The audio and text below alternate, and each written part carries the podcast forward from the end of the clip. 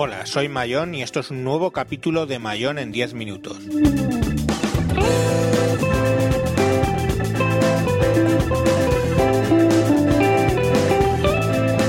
Hoy hablaremos de la tinta electrónica.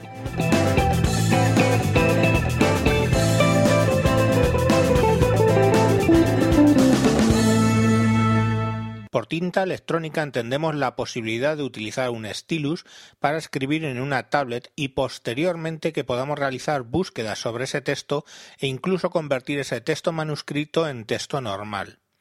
Desde el punto de vista de los tablets de Microsoft, la tinta electrónica nace en 2002 de la mano del concepto tablet PC. El sistema operativo de la casa que lo implementó fue Windows XP Tablet PC Edition 2003, que aparece curiosamente en noviembre del 2002. En esta variedad de XP teníamos la posibilidad de utilizar un stylus marca Wacom en la mayoría de los casos para escribir en una pantalla y señalar en ella, pues la pantalla de estos tablets PC iniciales no eran táctiles. Por ejemplo, el Compaq HP TC 1100 era uno de estos equipos. La pantalla iba protegida por un cristal y no era táctil. Solo detectaba eh, la presencia y funcionamiento del stylus Wacom, el cual usaba también como ratón. El XP Tablet PC Edition traía software para sacar partido del stylus. Por un lado traía el teclado especial llamado Panel Tip Tablet PC Input Panel que sustituía al teclado virtual en pantalla, eh, mm, generando dos zonas para escribir como si fueran dos renglones.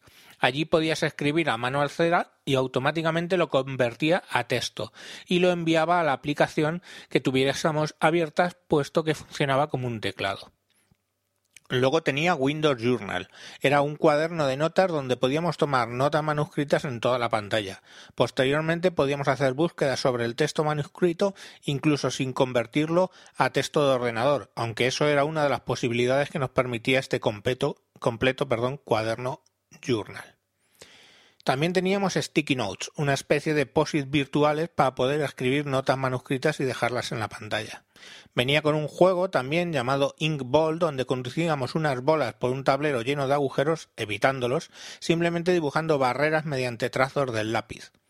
Todo iba con un tema, un formato de ventanas, colores, tapiz escritorio, etc., especial llamado Energy Blue. También incluía esta edición de PC eh, de XP el reconocimiento de dictado a nivel de teclado, de modo que nosotros podíamos hablar y eso lo convertía en texto y lo mandaba como si fuera desde el teclado. Como se ve, son tecnologías muy novedosas para el año 2002, ya eran muy avanzadas. Al salir Windows Vista en enero del 2007, todas estas funcionalidades fueron incorporadas al sistema operativo en todas las versiones de Vista y todas incluían el TIP, el Windows Journal, independientemente de que se ejecutase en un tablet o no. La conversión de escritura, que en XP era excelente, se mejoró aún más en Windows Vista. Solo se añadió como herramienta nueva Snipping Tool o la herramienta de recorte, de modo que al lanzarla nosotros nos permitía recortar un trozo de la imagen de la pantalla y poderlo guardar en el clipboard para utilizarlo como una imagen o enviarlo por correo.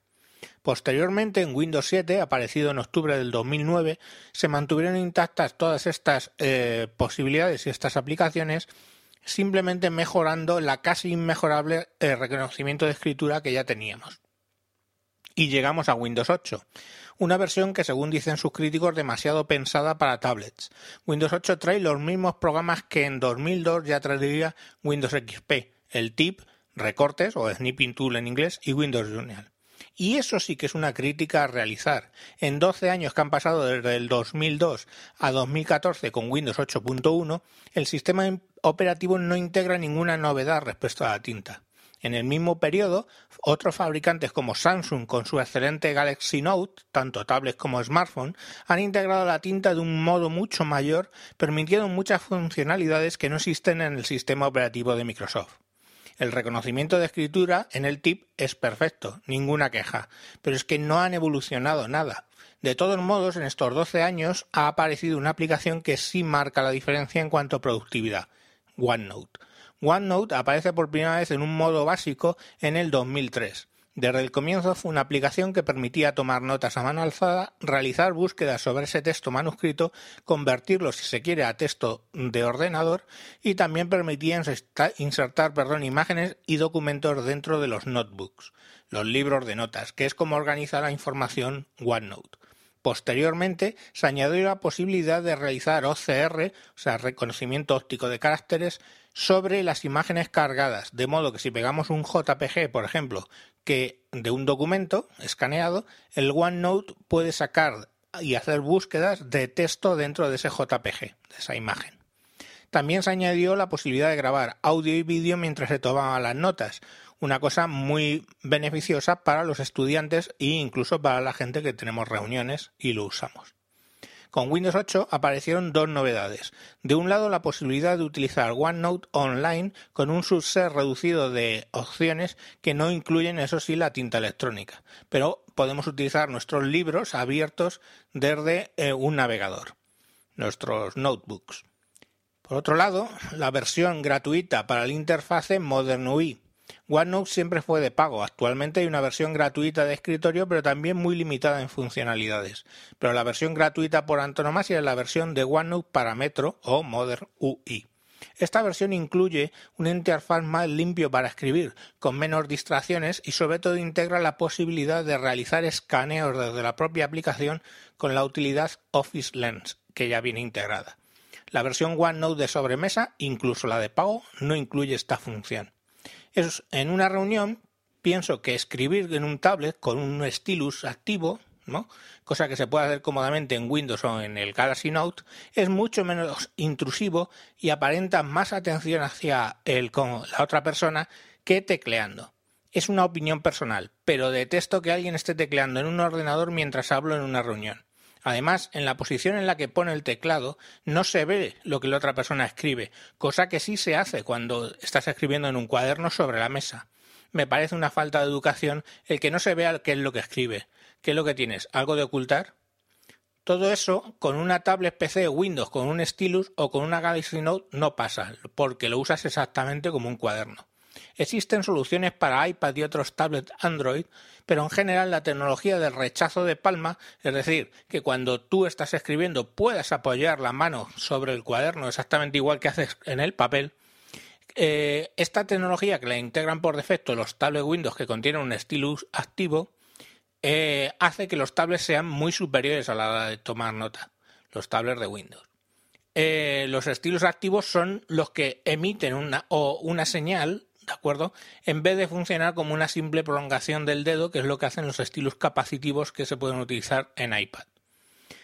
Bueno, ¿cómo puedes probar un tablet con estas características? ¿Cómo puedes saber si esto te va a venir bien a ti? Fácil, coge un cuaderno, y un bolígrafo. Los tablets PC tratan por todos los medios de simular ese comportamiento. El último Surface de Microsoft, el Pro 3, incluye un lápiz con un botón incluso como el que se usa para sacar la mina en el, o sea, la punta en el lápiz, y que al pulsarlo lanza automáticamente OneNote, incluso estando el eh, tablet eh, bloqueado. Esto hace que sea mucho más cómodo y más inmediato utilizarlo. Pero no solo eso, se ha cuidado hasta el absurdo la textura del lápiz a la hora de deslizarse por la pantalla para que se les simule a la perfección un bolígrafo real sobre papel real. No hace falta, en cualquier caso, que se gaste mil euros, que es lo que cuesta el Surface 3 Pro, en un tablet para tomar notas a mano alzada. En el mundo Windows tenemos, por ejemplo, mi Dell Venue Pro, tanto en 11 pulgadas como en 8, que con tecnología de lápiz activo tiene un precio de 500 rondando los 500 euros en el de 11 pulgadas y los 300 en el de 8.